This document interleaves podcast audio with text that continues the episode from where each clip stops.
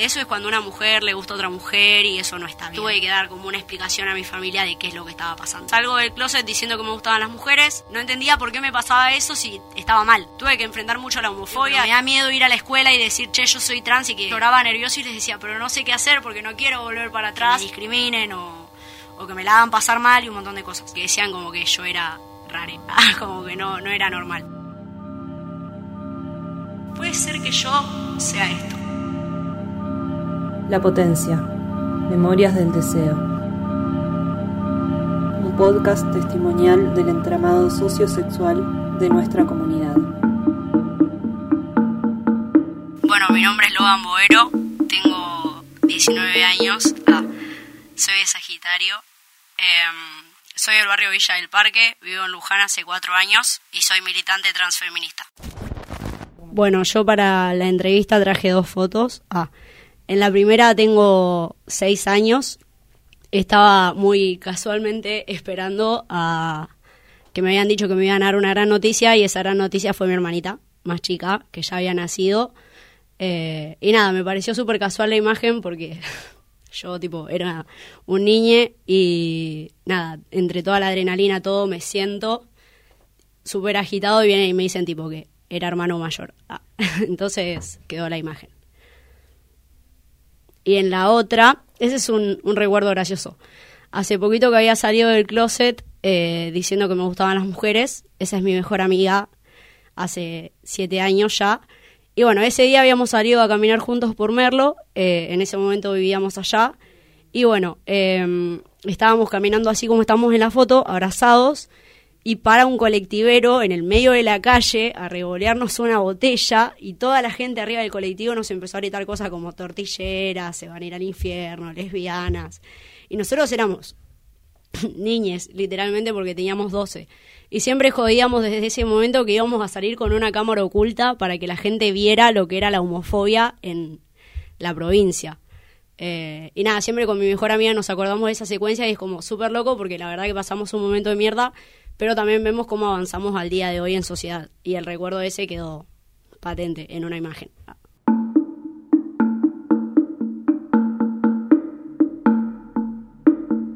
Bueno, yo la, primera vez que supe que existía la diversidad, em, tenía cuatro años, mi abuela me estaba contando, porque a, mí siempre que me retaban, supongo que la mayoría le pasaba tipo de te digan, te voy a mandar a un colegio pupilo.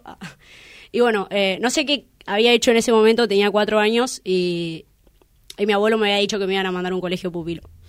Y mi abuela se metió y empezó a decir en eso, no, porque de ahí salen todas tortas y no sé qué, no sé cuánto. Yo fui a una escuela así y salí tortillera, decía mi abuela. Tipo, yo salí tortillera. Y yo tipo, ¿qué es tortillera? ¿Qué es eso? Ah. Y él me dice, eso es cuando una mujer le gusta a otra mujer y eso no está bien. Em, después, otro recuerdo que tengo así de encontrarme con la diversidad en la infancia fue cuando en mi casa miraban por la tele a Ricardo Ford y había posiciones bastante divididas sobre el asunto, tipo mis tíos que en ese momento eran súper machistas, eh, diciendo no, que mirá este chabón que que flaya. Ah. Y por otro lado, mi papá de crianza, que es fan número uno de Ricardo Ford, tipo el día que se murió estábamos todos de negro en mi casa llorando porque se había muerto Ricardo. Y mi papá, como siempre, tipo tuvo esa postura de que, ¿qué tiene? Es un crack, es lo más que tiene que sea gay. Entonces, bueno, esos fueron mis primeros encuentros con la homosexualidad. Eh, con el colectivo trans, la primera vez que me encuentro es con mi tía, que siempre fue la, la oveja negra de la familia, la zurda de la familia que venía re emocionada contándome que recién volvía de un encuentro transfeminista y había conocido un montón de mujeres hermosas y que estaba re emocionada y que le gustaría que le dieran permiso de llevarme a mí a uno de esos encuentros para que yo viera qué onda. Y bueno, y ahí es cuando me empezó a explicar lo que era ser una persona trans. Yo tendría, ponerle, no sé, siete años. Que ahí fue cuando yo empecé a decir, che, puede ser que yo sea esto. Ah, puede ser. Todavía no estábamos en el momento de, asimilarlo. Ah.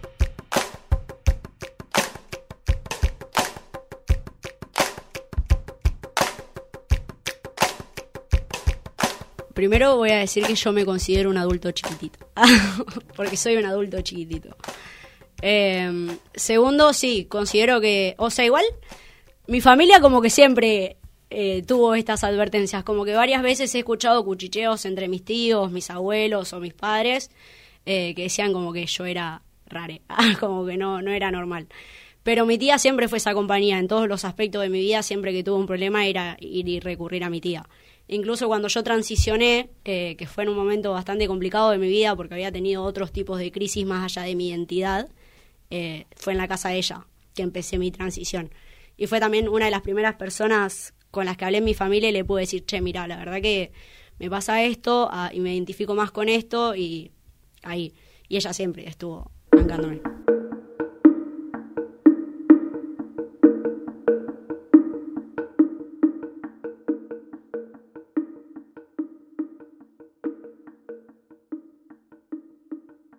Bueno, mi salida del closet. Ah.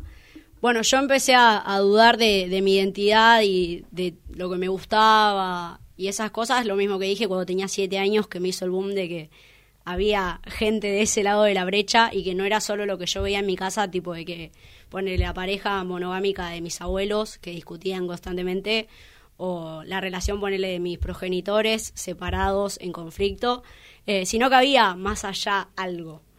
Eh, mismo que también lo veía con mis hermanas mayores. Eh, ellas jugaban a la pelota y un montón de cosas. Y era constantemente discutir por el estereotipo de que no, si jugás a la pelota siendo mujer, te gustan las mujeres y bla. Eh, bueno, yo primero salí del closet como torta. mi primera experiencia con una mujer fue también en esa edad de los 11, 12 años. A los 11 fueron mis primeros besitos ah, con mujeres.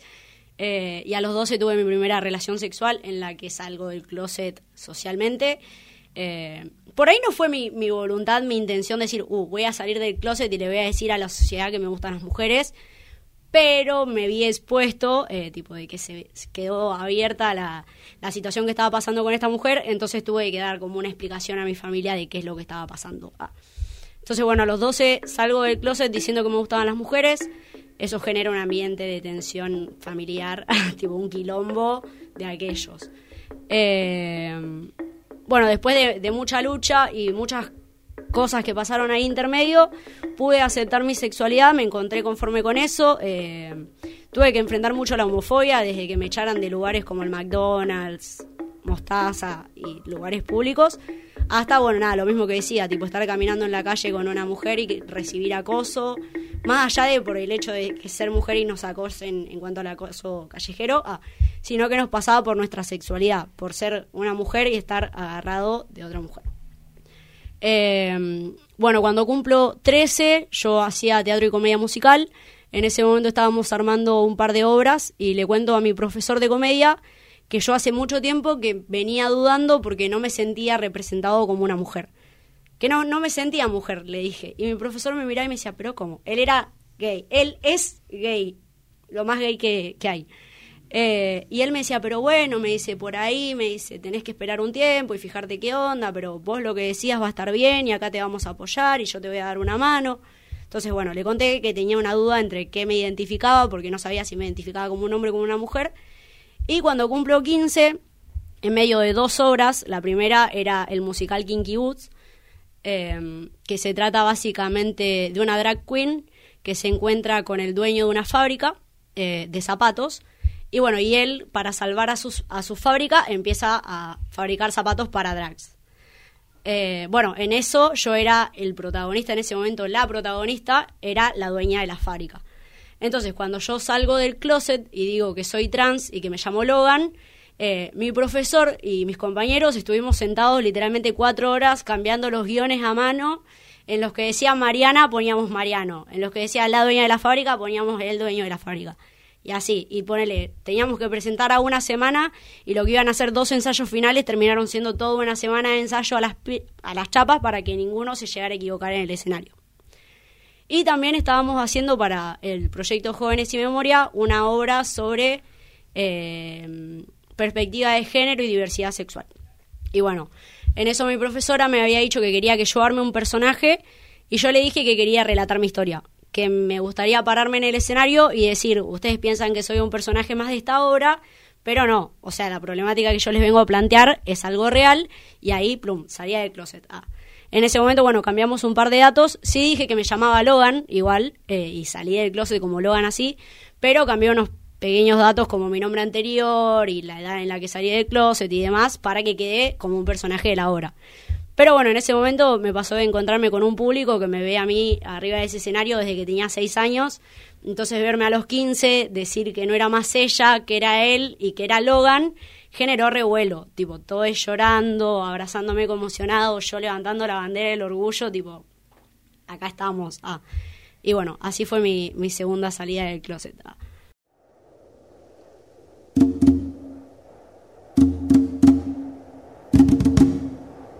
A mí me pasó que yo tenía dos profesores en ese momento, mi profesor Mario de comedia musical y mi profesora Maricel de teatro. El profe Mario es el que digo que se copó y que se puso a escribir con nosotros guion por guion para que saliera bien. Y mi profesora de teatro fue mi primera profesora de teatro cuando yo tenía seis años. Entré con ella. Ah, es la foto. O sea, así era yo cuando empecé a tener clases de teatro con ella. Entonces cuando yo fui se lo planteé, le costó un montón, le costó demasiado, pero ella venía y lloraba y me decía, no es que yo no quiera aceptarte, pero me cuesta, no, no me sale.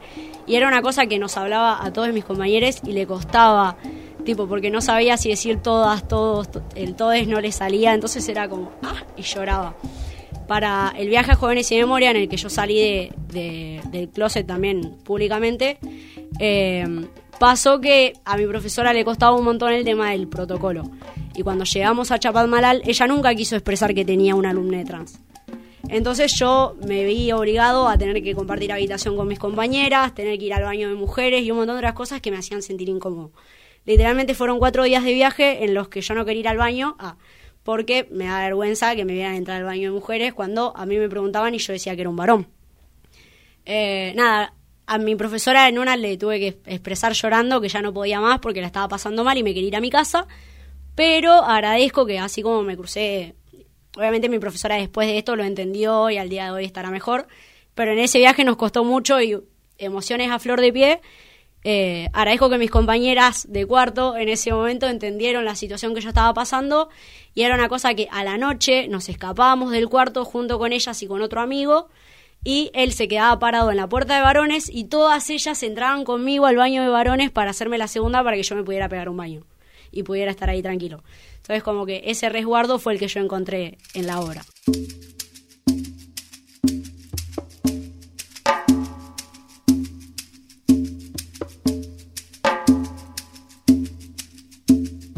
Yo creo que lo primero que, que se me viene a la mente es algo que yo no me acuerdo, eh, porque si bien hay cosas que, o sea, tengo recuerdos desde muy chico, hay cosas que no. Eh, mi papá de crianza me contó que cuando yo tenía cinco años lo llamaron de la escuela, del jardín, ah, diciendo que yo no quería entrar al baño de nenas y que decía que quería ir al baño de nenes porque yo era un nene. Y mi papá, tipo, diciéndole, no llames a la madre, tipo, contámelo a mí. Ah. Y bueno, y desde ahí mi papá empezó a insistir con que me mandaran una terapia, ah, con que había algo que no, no estaba bien. Eh, después, bueno, nada, en comienzo de primaria sí me acuerdo de decir, tipo, yo soy él, y que mi mamá me dijeran, no, vos sos ella. Ah. Eh, y como que estar corrigiéndome ahí todo el tiempo. Entonces era como, bueno, cuando hablo con otras personas, soy ella. Pero cuando me refiero a mí mismo, me refiero como él.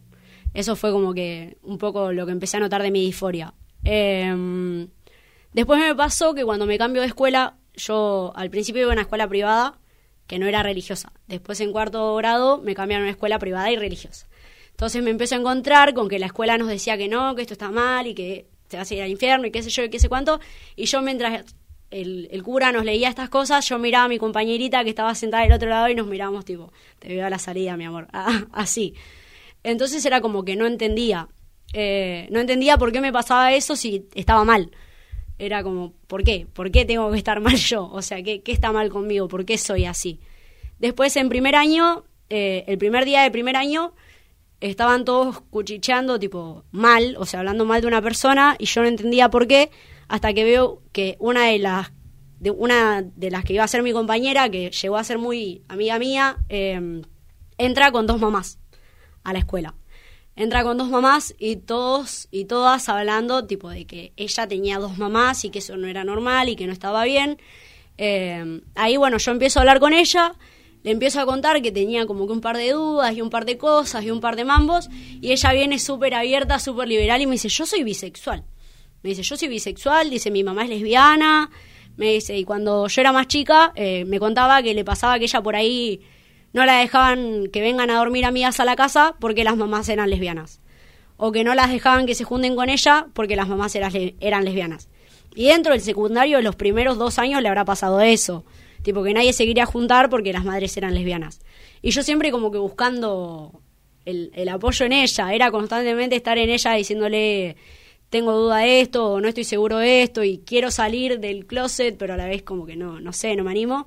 Y bueno, y justo tipo ahí explota todo de que se enteran que yo estaba con otra compañera, entonces como bueno, ahí ella fue ella y la familia fueron mucho resguardo en ese momento y también como que me brindaron mucha información sobre lo que era la comunidad LGBT. Ahí es la, primera vez que yo me encuentro con la comunidad LGBT, con la bandera arcoíris y con todas esas cosas. Em, tengo un, un dibujito que me regaló esta chica que dice Mejores Amigas, la bandera del orgullo y la fecha que en ese momento era el 9 del 3 del 2015. Por allá. Eh, y también como que fue, fue un, buen momento. Ah, así me, me empiezo a encontrar yo con, con la diversidad en cosas diarias.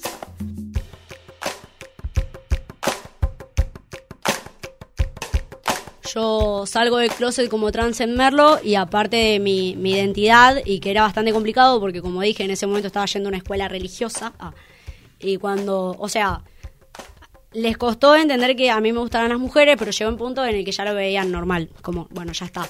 Pero el hecho de decir que era trans sí generó un problema dentro de la escuela, como que me miraban raro y nos venían a dar charlas constantemente de que no, que esto está mal y que esto y esto y esto y esto.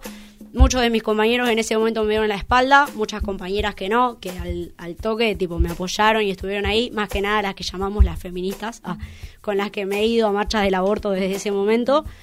Entonces, nada, como que el hecho de ya no sentirme cómodo, no sentirme querido, no sentir que era mi espacio, eh, más todos los problemas familiares que cargaba en ese momento, fue como, no, basta, necesito salir de acá. Eh, me escapo de Merlo un tiempo, me voy a vivir a Capital con mi papá. Eh, mi papá de sangre, y en ese momento como que me sentía solo porque era literalmente yo viviendo en la casa de él y que él no estuviera nunca. Entonces era como, no, pará, o sea, yo tengo 15 años, ah, quiero seguir siendo un pibe de 15 años, quiero ser un pibe normal, no tener que ser un adulto tan chico. Entonces llamo a mi papá de crianza eh, y le digo que me quería ir a vivir con él. Eh, él me dice que sí, él vivía acá en Luján, en el Lanuse, me vine a vivir con él, era casi a mitad de año. Entonces, bueno, dejo la escuela definitivamente en ese momento, me pongo a trabajar con él y ahí es cuando me empiezo a encontrar más con Logan. Tipo de que por ahí a mi familia le costaba un montón acá en Luján, porque lo mismo, o sea, todos me habían conocido desde peque con otro nombre, con otra identidad. Entonces cuando yo vengo y les planteo, che, mira, soy Logan y soy él, les costó un montón. Entonces mis primos me pusieron el apodo de Cachito. En el barrio Villa del Parque a mí me conocen como Cachito. ¿Por qué? Porque a mis primos les costaba demasiado, un montón, decir no, no puedo decirte Logan, entonces vamos a buscarte un apodo. Eh, y bueno, eh, me pasó que estaba trabajando un día con, con, mi papá en la carnicería. Yo nunca le había explicado que había salido del closet, ni que era trans, ni nada. Simplemente le dije que me quería venir a vivir con él por problemas que estaba atravesando y me dijo que sí. Estábamos en la carnicería, viene un tío de él y estaban ahí hablando y él agarra y le dice, ¿él es tu hijo? Y mi papá me mira y me queda mirando un buen rato. Y Harry dice, sí, es mi hijo, dice, o sea, antes era mi hija, dice, pero ahora es mi hijo y yo lo amo igual. Y yo me quedé como... lloraba, lloraba de, felicidad, era como un montón. Ah. Eh, a mis hermanas también les costó un montón. Al día de hoy les cuesta e incluso se pelean entre ellas cuando una no me acepta. Entonces como ahí. Pero eh, lo mismo, ponele, a mi familia le, le, costó una banda, a mis tías sobre todo, pero por ejemplo, el otro día fui a la casa de una de mis tías y estaba otra que es muy religiosa, demasiado religiosa. Eh, y mi tía religiosa me trataba de ella, de ella, de ella, y mi tía, que jamás me hubiese imaginado que iba a intervenir en esa situación, se paró y le dijo, mira, la verdad que él es él, se llama Logan, su documento lo dice, se llama Logan, y acá en mi casa, por lo menos, lo aceptamos. Y yo así como, wow, wow, jamás me lo hubiese imaginado. Literalmente, de mi familia creo que serán dos o tres personas que ya desde la primera lo aceptaron con completa normalidad y jamás se equivocaron en el tema y siempre lo supieron explicar bien. Para el resto fue todo un proceso que lentamente estamos construyendo.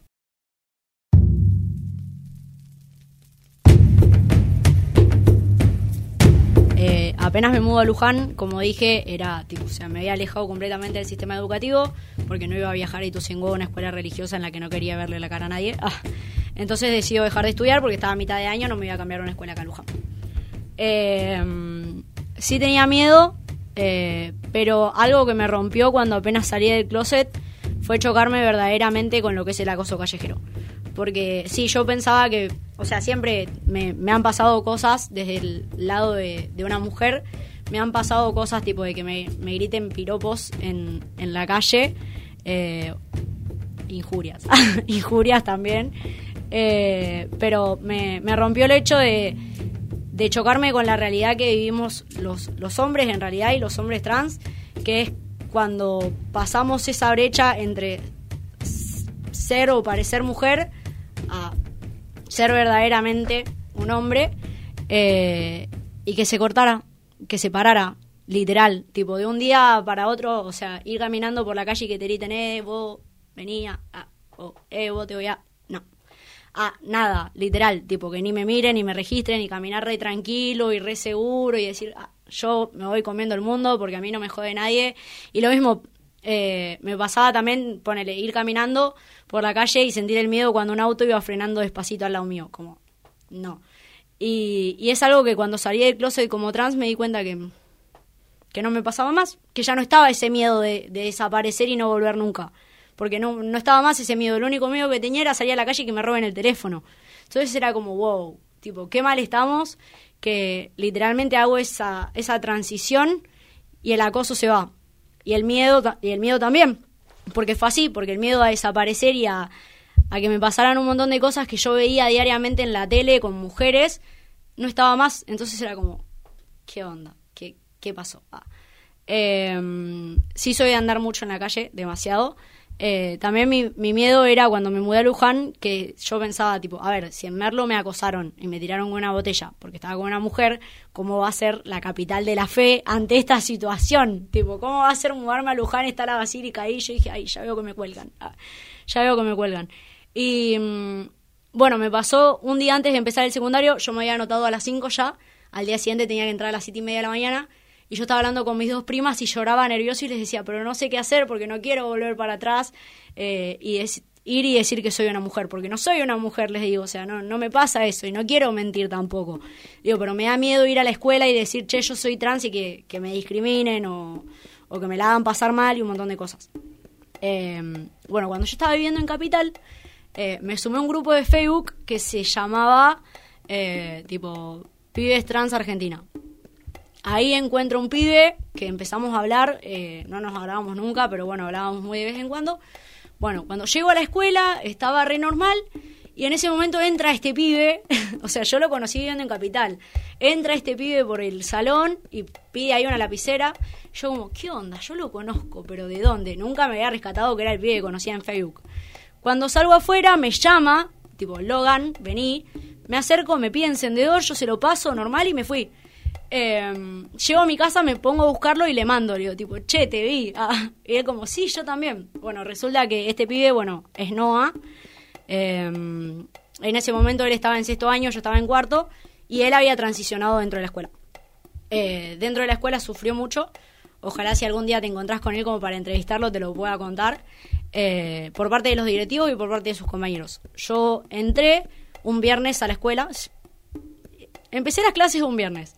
Eh, nervioso, bueno, ahí me decían Paula, y yo tipo, bueno, ah, no te voy a decir nada. Y a la noche, bueno, cuando mis compañeros del curso me agregan al grupo que teníamos solo nosotros, yo ahora le digo, mira, digo, la verdad que, que no les voy a mentir a ustedes, no la voy a falsar con ustedes, yo soy un pibe trans y me llamo Logan. Si les cuesta decirme Logan, porque en un día se acostumbraron a decirme Paula, perfecto, digo, díganme o por mi apellido, o si quieren díganme Cachito, porque en el barrio me dicen todos Cachito. Fin. Bueno, los pibes al toque se rescataron que no, que la mejor, Logan, que bueno, ahora que nos lo decís lo vamos a entender, igual después te vamos a hacer un par de preguntas, ya. Bueno, el lunes llego a la escuela en la primera hora, súper nervioso, entra Manuela Lanuti, la profe Rasta, mejor conocida, con el pañuelo verde colgado en la mochila, el pañuelo del Estado laico, ella sacudiendo las rastas, tipo yo llegué. Y yo la, la miraba con, con admiración. Y bueno, en eso, eh, un compañero, ella hablaba con el lenguaje inclusivo, entonces un compañero agarra y le pregunta por qué. ¿Por qué el lenguaje inclusivo? ¿Qué significaba? La Nuti agarra y empieza a explicar que el lenguaje inclusivo se había, o sea, si bien había nacido de, del feminismo, eh, eh, ella lo usaba para incluir si llegaba a tener un alumno trans. En eso yo, que soy un polvorita, que no me puedo quedar callado, levanto la mano y le digo, profe, le digo, discúlpame, le digo, personalmente le digo, creo que primero el lenguaje inclusivo, le digo, si bien es una lucha que el feminismo acompaña, le digo, nace desde el colectivo LGBT. Le digo, para, como vos decís, tipo, las personas trans, le digo que en teoría, le digo, no creo que sea así, le digo, porque personalmente soy un trans masculino, y ahí fue la primera vez que le dije a un directivo que era trans. Le digo, personalmente me pasa que soy un trans masculino, le digo, y a mí no me identifica la E. Eh, pero le digo, sí creo que a las personas no binarias o de género fluido les identificaría más y por eso lo usamos. Y la Noti me miraba con cara de sorpresa, tipo, what? ¿Qué ha pasado? Ah. Ahí me cuenta, bueno, que, que ella había sido maestra, eh, profesora de NOA y que le gustaría acompañarme y me preguntó si hablé con los directivos y qué baño usaba y yo le dije, tipo, no voy al baño, a la clase de gimnasia no voy eh, y no, no hablé con los directivos porque empecé el viernes. Bueno, ahí la Nuti fue y habló con la directora y habló con todos. Bueno, me llaman del gabinete, a mí. En ese momento estaba Vanina, eh, que es una genia, eh, y me pregunta, tipo, cómo era el tema, tipo, cómo me identificaba, cómo era la experiencia en el ámbito familiar, todo eso. Y bueno, yo les empecé a contar que me llamaba Logan, eh, que hace casi un año, en ese momento ya casi pasaba un año de que había salido del closet. Eh, que la primera vez que me encontraba con una persona trans era Noah, que Noah estaba en la misma situación que yo, que recién hace poquito había salido del closet y que él la estaba pasando mal, porque, o sea, yo siempre remarqué que yo me pude escapar de Merlo, de ese ambiente, y Noah en ese momento lo vivía todos los días. Entonces también como que fuimos acompañándonos mutuamente en ese proceso. Eh, la Noti por suerte me defendió un montón, pero bueno, también me ha pasado de encontrarme con profesoras eh, y preceptores que por ahí les costaba un poquito más, o por ahí lo hacían de mala leche, el hecho de, tratarme de ella, de pendeja, de esto, que el otro, y yo constantemente, ya una vez que me empoderé con la Noti, no me quería callar más.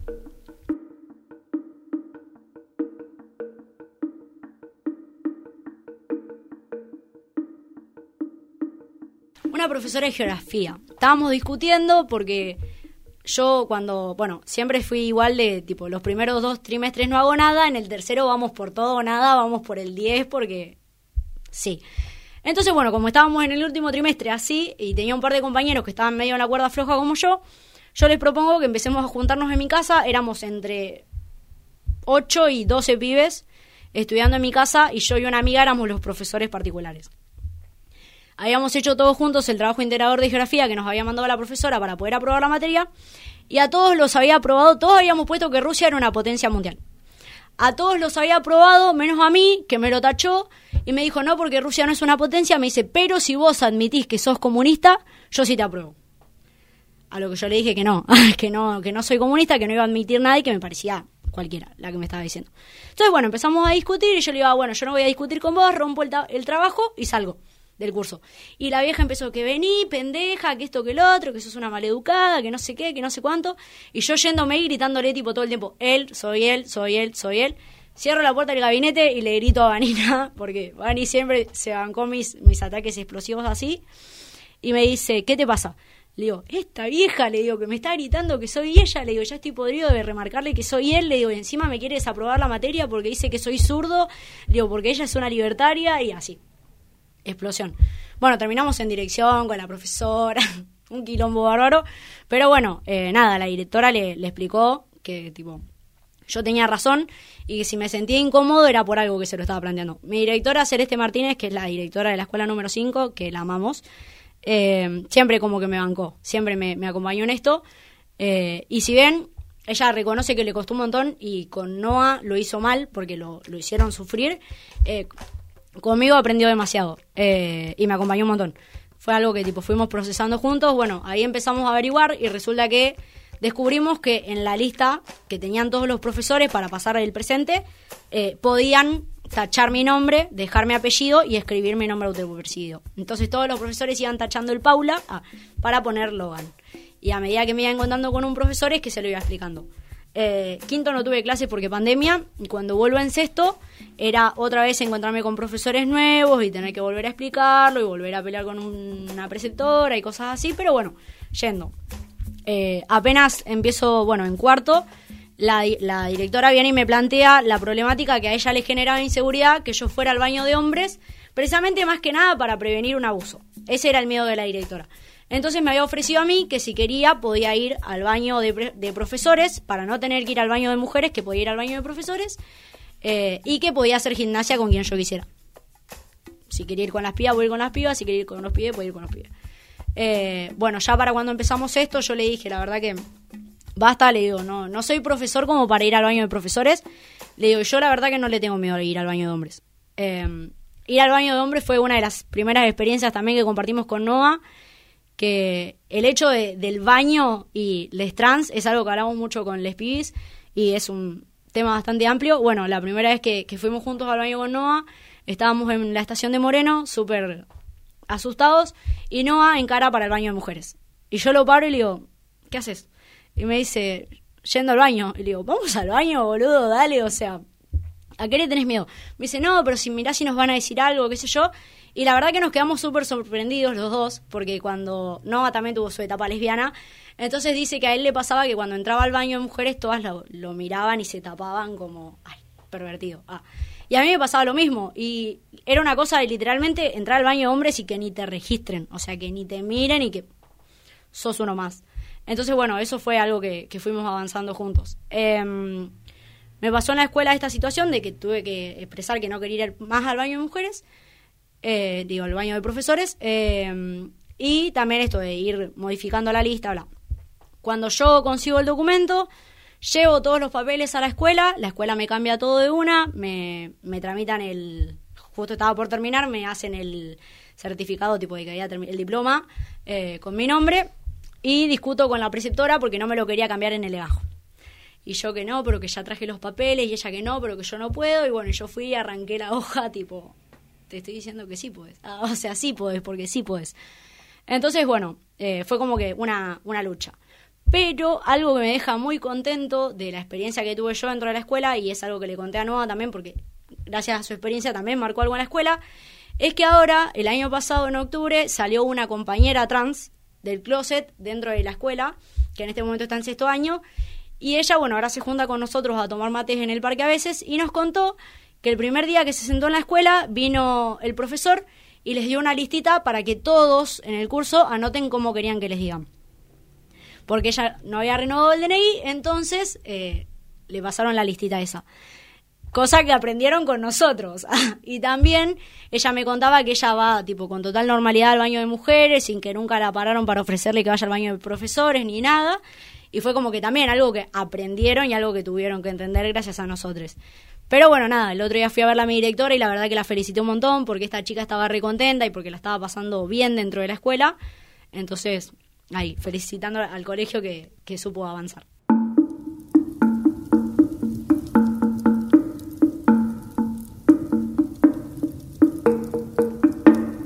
Bueno, em, nada, eh, salimos de una entrevista em, para el 28 de junio, Día del Orgullo, acá en Luján a su vez estábamos hablando porque en ese momento se estaba debatiendo el cupo laboral trans. Y bueno, eh, me encuentro acá con mi compañera de lucha, Sol Ruiz, em, que bueno, para los que no le conocen, es una mujer trans de 51 años, eh, que en este momento está trabajando en el laboratorio de la universidad, a la que le mandamos un beso. y nada, bueno, básicamente todo empezó como un chiste de maricas, diciendo tipo, vamos a armar una familia, y salta Juano eh, diciendo, ay vos tenés cosas súper parecidas a mí en el carácter y en la forma de expresarte, entonces vos sos mi hijo. Chau, ya tenía otro papá, Juano, mi papá Juano.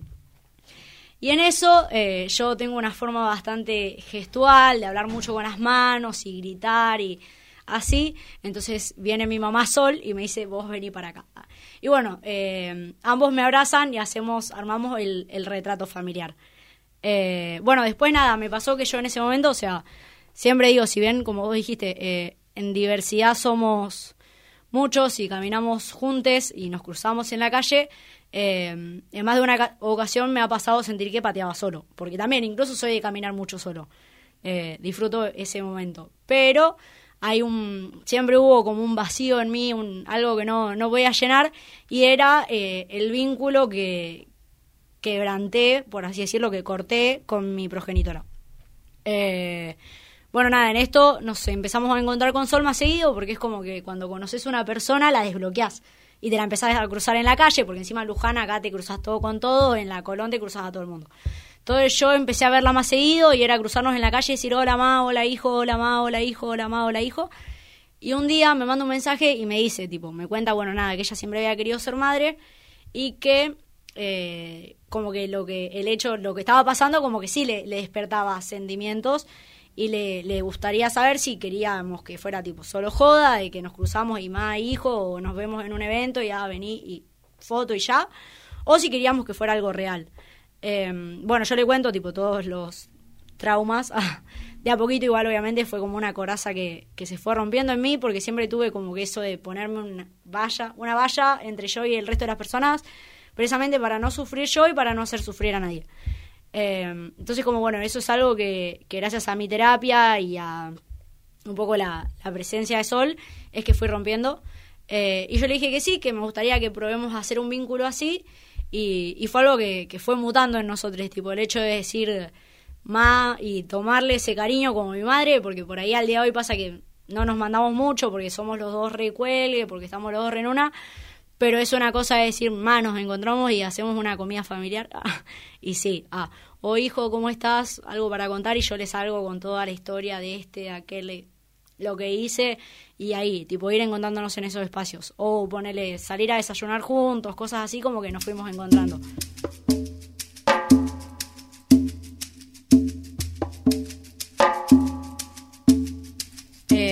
Nada, primero ella como mujer trans de 51 años, o sea, es una sobreviviente, porque está por 10 años de encima del promedio de vida que nos dan. Entonces siempre la tuve como que un ejemplo a seguir en, en, esas cosas. Segundo, que ella igual siempre toma como que ese rol ante las personas, tipo de dar una como una lección, una enseñanza de vida. Entonces ella constantemente estaba ahí como marcándome un camino y yo iba siguiendo eso y diciendo, bueno, si bien yo tengo mi experiencia y mi, mis traumas y un montón de cosas, es como, bueno, me gusta seguir una cierta brecha que me están marcando. Eh, me pasó eso de encontrarme con ella y segundo que nada también, o sea, me pasaba que, que siempre había querido el cariño así de, de una madre. Eh, y mi mamá lo tiene, mi mamá lo hacía. Entonces es como, ah, bueno, ah, tipo ella de, de, cagarme a pedos o de, estar siempre ahí, de irme a buscar a la escuela, como que empezó a ocupar ese rol de madre. Eh, y yo también ocupar ese rol de hijo, tipo de mandarle, Chema, ¿cómo estás? Chema, ¿te sentís bien? Che, ma. Ah. O simplemente joderla, tipo, mami. Por ahí no quería nada, pero era simplemente llamarla y saber que estaba ahí. Eh, eso es lo que me pasa un poco con, con Sol.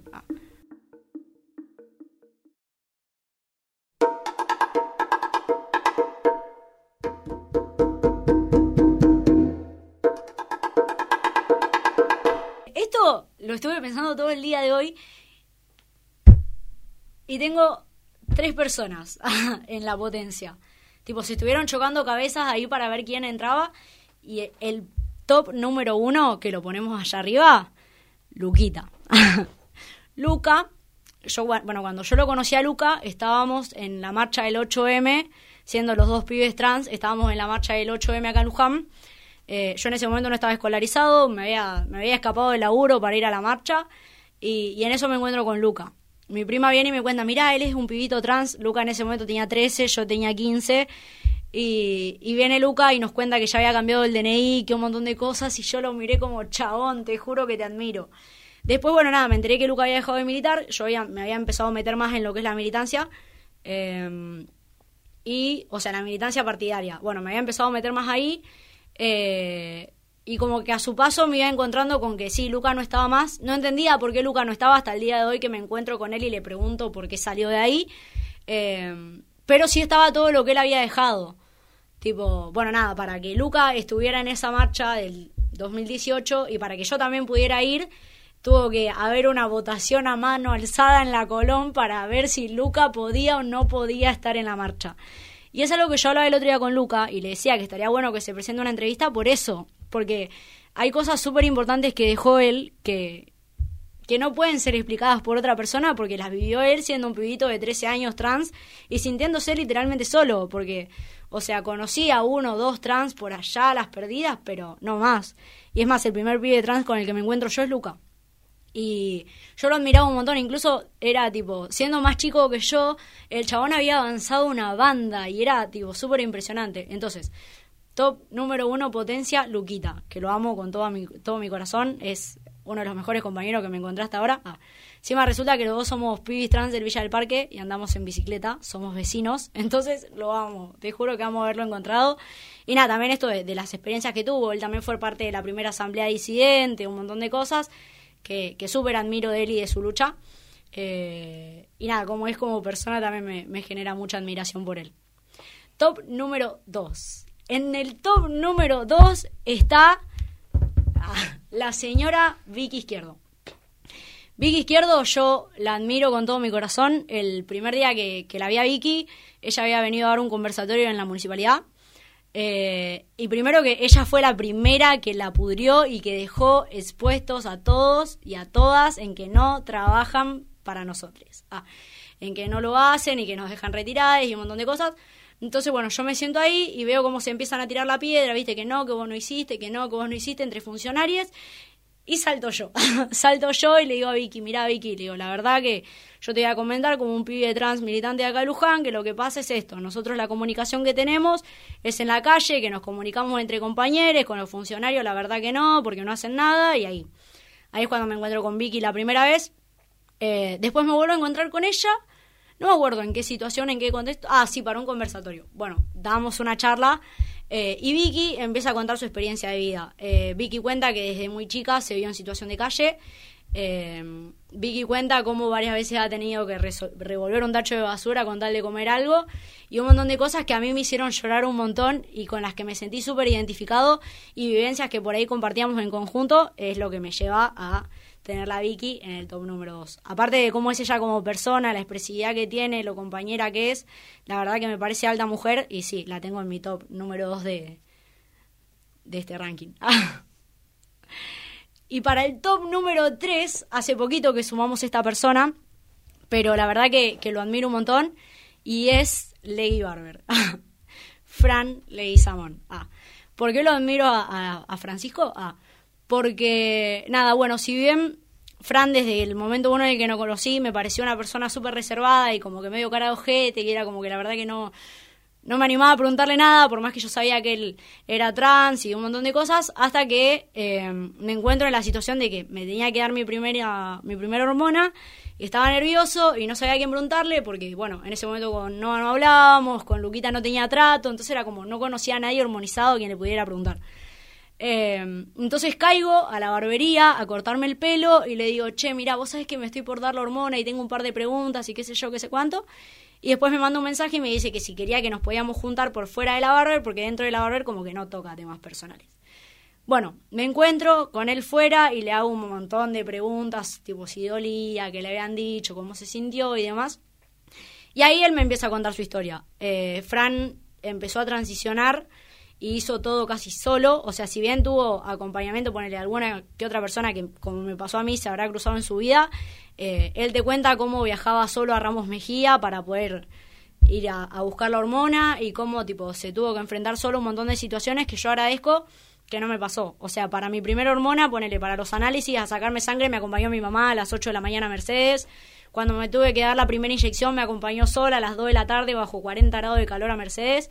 Entonces agradezco que para un montón de cosas que y luchas que tuve que pasar, no las pasé solo. Si bien con el registro civil y todas esas cosas sí discutí solo, eh, también me encontré, bueno, como dije, con mi mamá que me ayudó a hacerlo. Entonces, bueno, en mi top número 3 está el Fran por eso, por la lucha que lleva el chaboncito y por lo que hace todos los días. Porque es tipo, o sea, trabaja por fuera del cupo, tiene su barbería, que es un ambiente hermoso, que es un lugar re lindo, que todo es nos cortamos el pelo ahí, Luquita, yo, no, Eugene, todo es. Todo es en Lady Barber. Entonces, el top número 3, y cerramos con esto, queda el Fran. Lady Barber.